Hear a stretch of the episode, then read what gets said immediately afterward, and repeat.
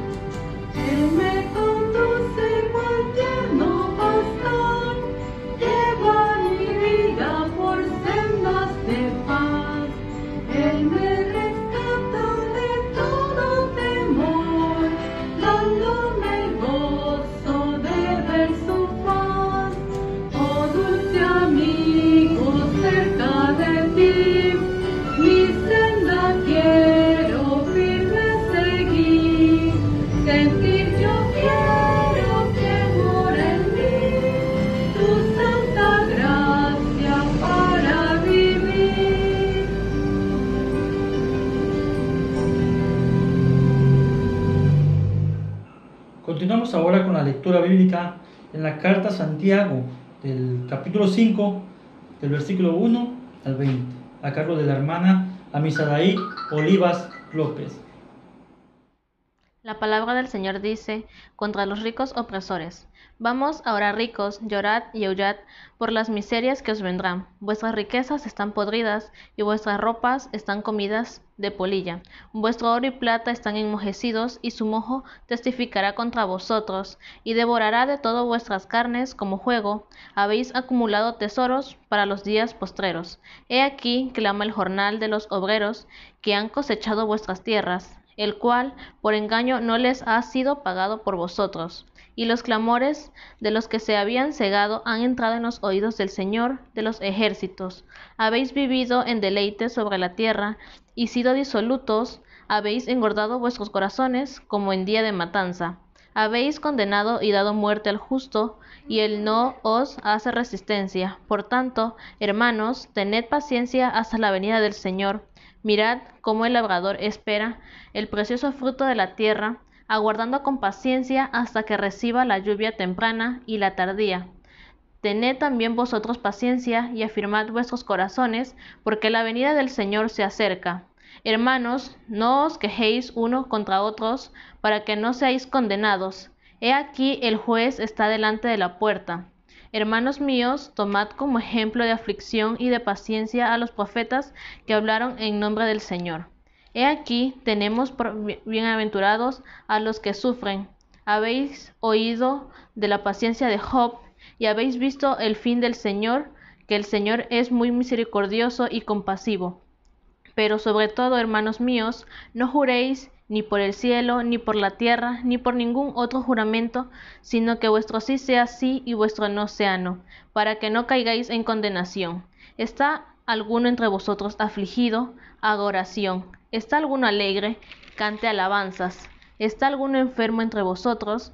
Llame a los ancianos de la iglesia y oren por él, ungiéndole con aceite en el nombre del Señor. Y la oración de fe salvará al enfermo, y el Señor lo levantará. Y si hubiere cometido pecados, les serán perdonados.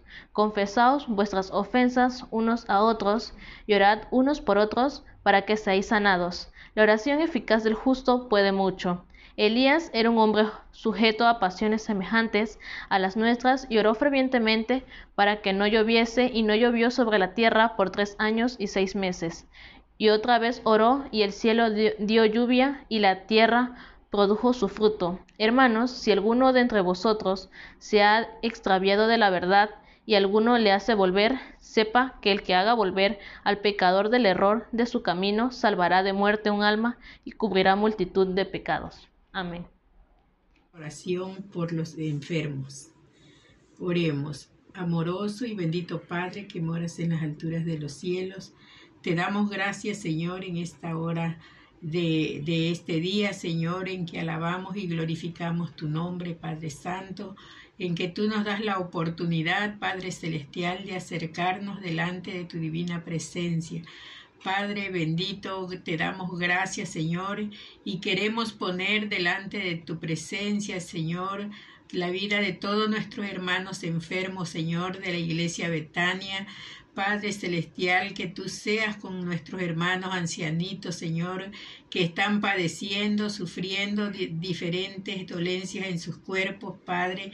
Pero te rogamos, Señor, que tú tengas misericordia de ellos, Señor, que tú seas su médico por excelencia, Padre Santo, que tú bendigas sus medicamentos que ellos están tomando, que tú seas, Señor, en la vida de sus familiares que están al pendiente de ellos, Padre Santo que te los ponemos en tus manos preciosas, Señor, para que ellos, confiando solamente en ti, que tú eres el Dios Todopoderoso, el que sana, Señor, todas nuestras dolencias, el que eh, nos da, Señor, el momento, la satisfacción, Señor, de poder glorificar tu santo y bendito nombre. Gracias te damos, Señor, y también queremos llevar ante tu presencia, Señor, la vida de tu siervo, Señor, el pastor Daniel Edilio, Padre, que se encuentra hospitalizado en el, que, en el hospital, Padre, que tú seas con él en este momento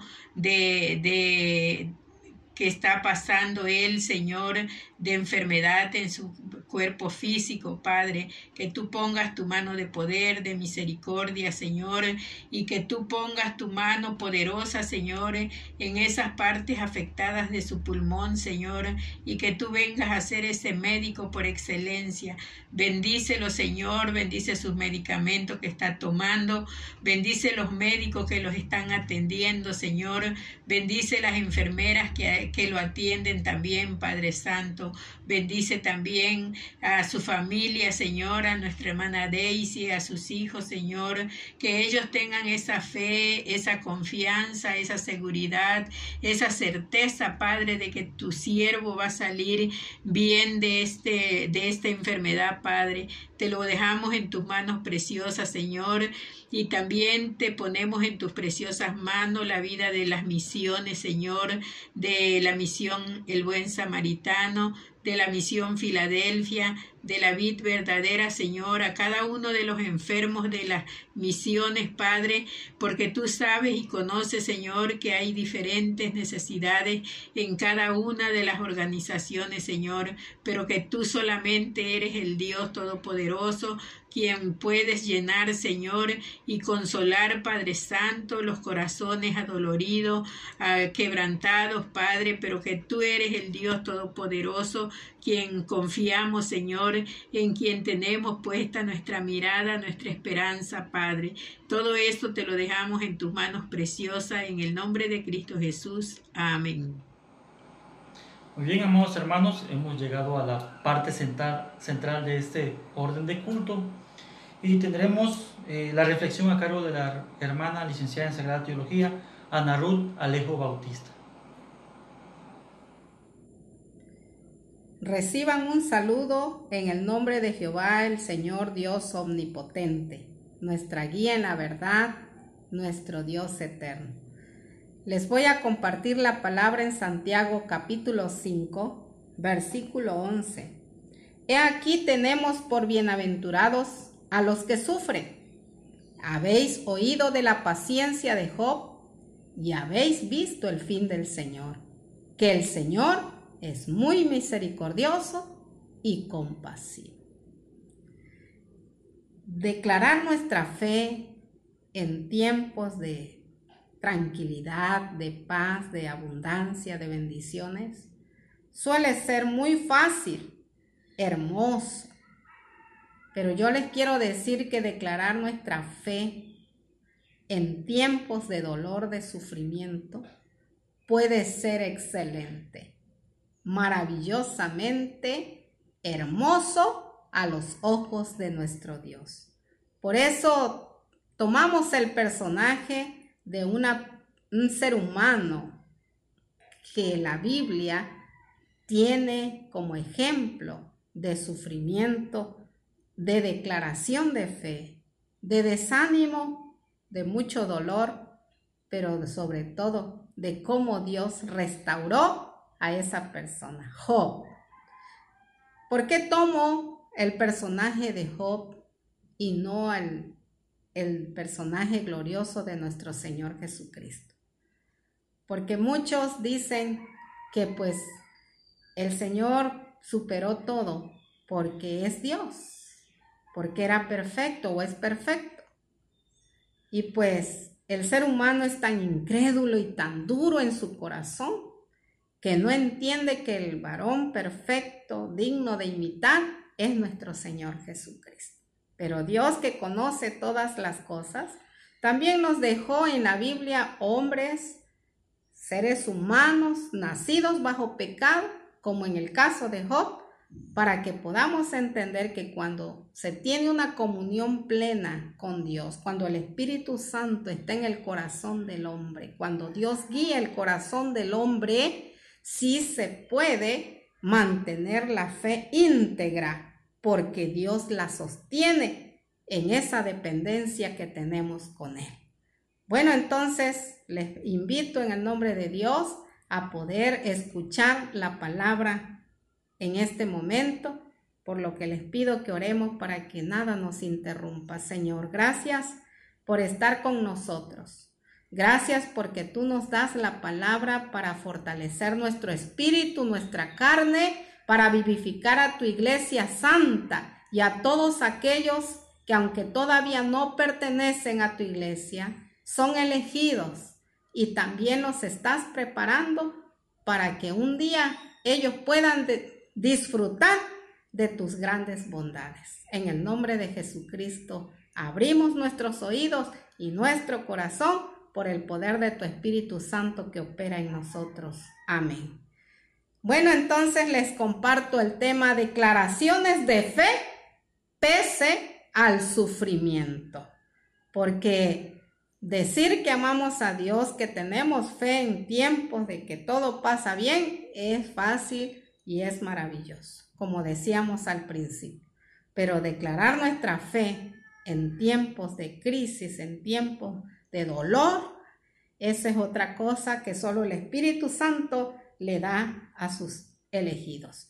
La primera declaración que encontramos en el personaje de Job es que nada trajimos y nada llevamos. Para aquellos que muchas veces nos quejamos, que no tenemos nada, que queremos cosas más grandiosas, que nos dolemos de tal manera que no nos alegramos con las cosas que Dios nos permite tener. La Biblia dice que nada trajimos y esto se encuentra en el 1.21 de Job, que dice, desnudo salí del vientre de mi madre y desnudo volveré. ¿Mm? Nada trajimos. Cuando venimos a esta tierra, solo nuestra mamá y nuestros padres, los que lo teníamos, este, los disfrutamos. Nacimos en una casa, en un hogar, en una familia, pero toda nuestra familia fue prestadita también. Y a lo largo de la vida, lo primero que nos arropó fueron las manos, las manos que nos recibieron en este mundo de la persona que Dios usó para ayudar a nuestra mamá para tenernos. ¿eh? Entonces, Dios nos ha bendecido abundantemente. No, no permitamos que el dolor nos ciegue nuestra mente, nuestros ojos espirituales y, reneguemos contra Dios por las pérdidas que hemos tenido, no por las cosas que nos han sido quitadas. Glorifiquemos su nombre porque desnudos, mientras estemos vivos, no pasará, incluso ni muertos, porque muertos es el día que más hermoso nos visten y hasta nos maquillan y nos embellecen para que el que nos mire en el ataúd nos mire bellos como somos en este mundo. Entonces, glorifiquemos a Dios también en ello. Número dos, la segunda declaración es que solo Dios tiene el poder de dar y quitar. No depende de nosotros ni de las circunstancias. Es Dios quien mueve todas las cosas. Job 2.21 dice, Jehová dio y Jehová quitó. Sea el nombre de Jehová bendito. Dios nos da lo que Él sabe que nos hace falta, pero lo vuelve a tomar cuando sabe que es necesario llevarlo. Y así nosotros tengamos que recordar que el Hijo que, que Dios te dio, si te tocó entregarlo, te lo prestó por un tiempo. Te prestó a tu esposa, a tu esposo, a tu mamá, a tu papá, a tu familiar, a tu nuera, a tu yerno, todo lo que Dios ha quitado de ti, personas importantes, Dios te las dio, pero también las tomó. O algunas cosas en la, en la tierra que ya hemos tenido, bendiciones, tal vez han habido momentos o temporadas de la, de la vida que hemos tenido posesiones, hemos tenido dinero en la mano en abundancia, pero han habido momentos que nos hemos quedado con las manos vacías. Han habido momentos que tal vez alguien se ha quedado sin una casa, sin un techo, pero Dios es quien tiene el poder de dar. Él te va a dar lo que sabe que te hace falta y te lo quitará en el tiempo que Él sabe que te lo tiene que quitar. Y si nosotros glorificamos a Dios, Él, Él se sentirá complacido de sus hijos que lo aman y temen su santo nombre. La tercera declaración es acepto la voluntad de Dios. Versículo 10 del capítulo 3 de Job que dice que recibiremos el bien y el mal no lo recibiremos. ¿eh? Aceptemos la voluntad de Dios. Cuando las cosas marchan bien, cuando hay abundancia, cuando hay amor, cuando hay paz, cuando hay alegría, cuando hay trabajo, cuando hay de todo.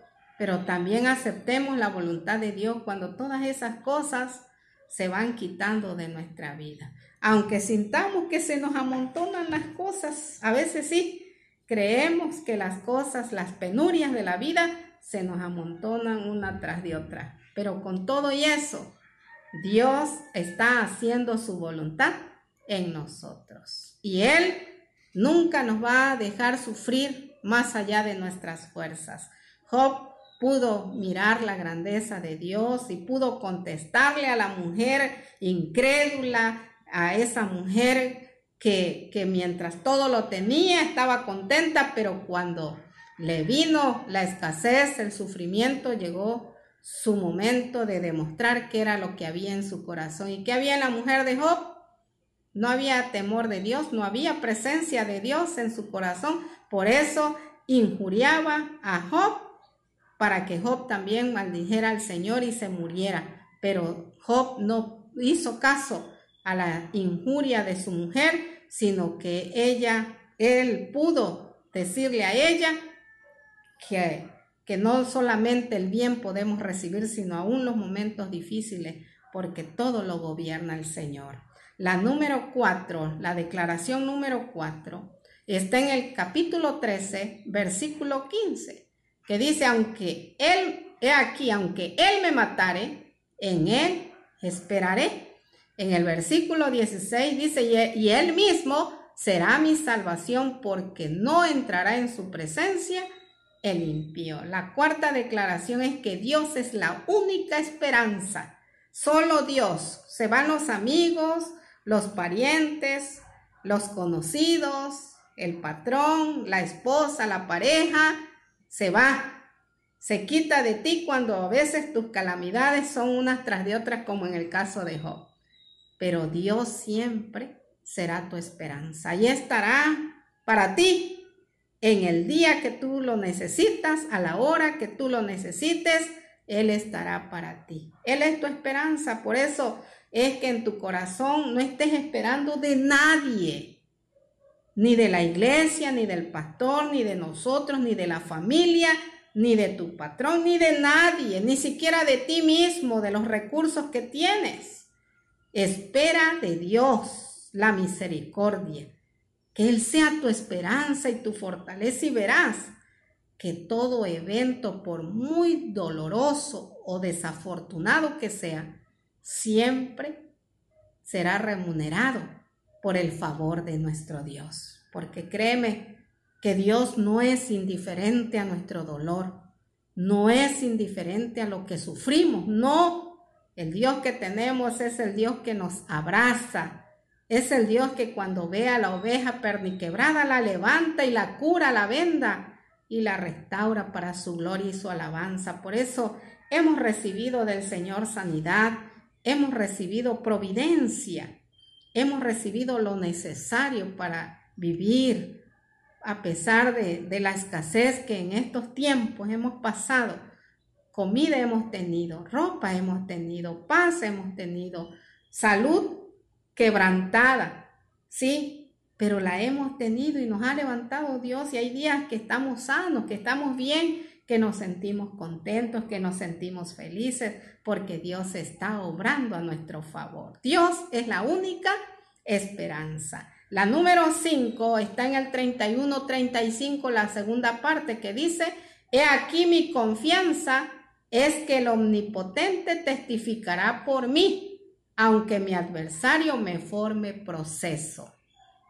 Mira que Dios es nuestra defensa, esa es la, la quinta declaración. Dios nos defiende aún delante de Satanás, nuestra defensa es Dios. Cuando Satanás venía delante de Dios contra Job, Dios siempre defendía a Job porque Dios conoce el corazón. Así que si tu corazón es íntegro, si tu vida es santa ante los ojos de tu Creador, ¿qué importa lo que los demás digan? ¿Qué importa, como le decían los amigos a Job, que todo lo que le veniera porque era malo, porque era perverso, porque algo mal había hecho? No. las pruebas que nos vienen es para precisamente evidenciar ese amor de Dios por medio de nuestra vida, para que el poder de Dios en nosotros se manifieste hacia nuestra familia, nuestros amigos, nuestros conocidos, nuestros vecinos, incluso para que nosotros disfrutemos el poder de nuestro Dios. Por eso Dios es nuestra mejor defensa aún delante de Satanás, que nos acusa, que nos hiere, que nos trae cada día tentaciones para que caigamos y no glorifiquemos a Dios. El Señor es nuestra defensa, así que guardemos nuestro corazón en las manos de nuestro Dios y encomendémosle a Él nuestra vida entera. La sexta está ya en el capítulo 42, la sexta declaración, en la primera parte que dice, yo conozco que todo lo puedes. La declaración es esta, que nada es imposible para Dios. Lo tenemos que creer que aunque sintamos que todas las puertas se cierran, que no hay caminos abiertos, Dios abrirá camino, abrirá las puertas, dará una solución, por muy imposible que parezca que haya una solución. Aunque creamos que es irremediable lo que estamos viviendo, nuestro Dios puede dar la cura. Él puede obrar. Pero ¿sabes qué quiere el Señor? Que creamos, que lo declaremos con fe. No sigas palabras que otros han dicho, no repitas palabras ajenas. Siéntelo en tu alma, en tu vida, en tu corazón, que para tu Dios nada imposible. Por eso adóralo, ámalo, glorifícalo, aún en medio del dolor. Y la última, la séptima, está en el mismo capítulo, mismo versículo en la segunda parte. Y que no hay pensamiento que se esconda de ti. No hay nada oculto ante nuestro Dios. Él conoce nuestras circunstancias, Él conoce nuestro dolor, conoce nuestro sufrimiento conoce hasta dónde aguantamos aquellas cosas que no le puedes platicar a nadie, que no te atreves a comentarle a nadie, Él la conoce, aún más allá de nosotros mismos, de nuestra mente finita, el Señor conoce todas las cosas. Ahí está la omnisciencia de nuestro Dios, que conoce todas las cosas. Él te conoce tal cual eres, qué necesitas, qué sientes, cómo estás, qué tan débil te sientes. Él lo sabe. ¿Qué, va, qué pasará? Todo lo sabe Él. Así que encomienda tu vida a Él y sigue adelante glorificando su nombre aún en medio del sufrimiento, como Job lo hizo. Y Job glorificó a Dios. ¿Y cuál fue? Como dice el texto que leímos al principio, el fin del Señor. ¿Qué hizo Dios al final? Que lo restauró. Así mi hermano, Dios te va a restaurar y te va a bendecir. Y si Job, que ya estaba casi muerto, le dio Dios la vida, que no tenía familia, le dio una nueva familia, le dio nuevos hijos, y que estaba pobre, miserable y no tenía nada, lo enriqueció más que todos y le dio los hijos más hermosos y los mejores hijos que el hombre pudiera desear. No es para nuestro Dios, no hay cosa imposible, pero ¿sabes quiénes lo viven? los que confían en Él, los que lo aman a Él, los que le adoran a Él, los que reconocen su poder y su gloria. Te invito a hacer una oración. Bendito Padre, envuélvenos con el poder de tu gracia para que podamos conocerte cada día más tal como tú eres. No nos dejes deslizarnos. Ayúdanos a declarar esa fe viva que tú has puesto en nuestro corazón, aún en medio de las dificultades. Que nadie se queje, sino al contrario, que te glorifiquemos, aún llorando, aún de rodillas, implorando tu misericordia, aún con el corazón hinchado de dolor, pero confiados que tú estás con nosotros. En el nombre de Jesucristo, bendícelos a todos. Amén. Dios te bendiga. Después de haber escuchado eh, la reflexión a cargo de la hermana Ana Ruth, eh, continuamos alabando juntos en alegría con el himno número 52.